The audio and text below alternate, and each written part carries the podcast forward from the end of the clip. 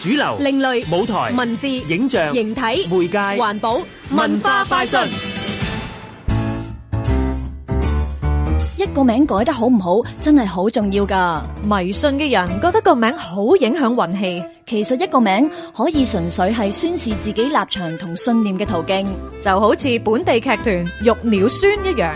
其實呢個係喺我哋畢業展入邊咧，其中一個學員咧喺個劇上邊一句好經典嘅對白。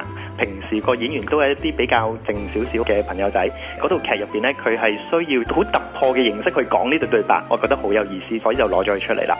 咁另外咧，玉孫啦，代表住我哋希望咧係對戲劇世界入邊一種謙卑啦、學習嘅心態啦。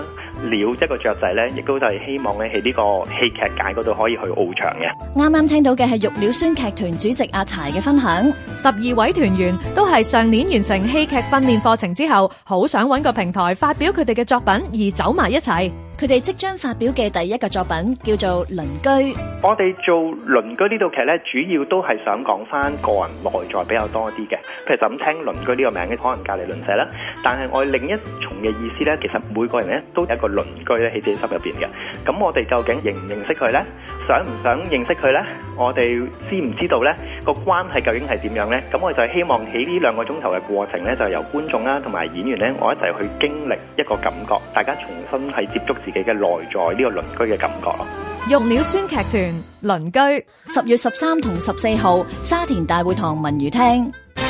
香港電台文教組製作，文化快訊。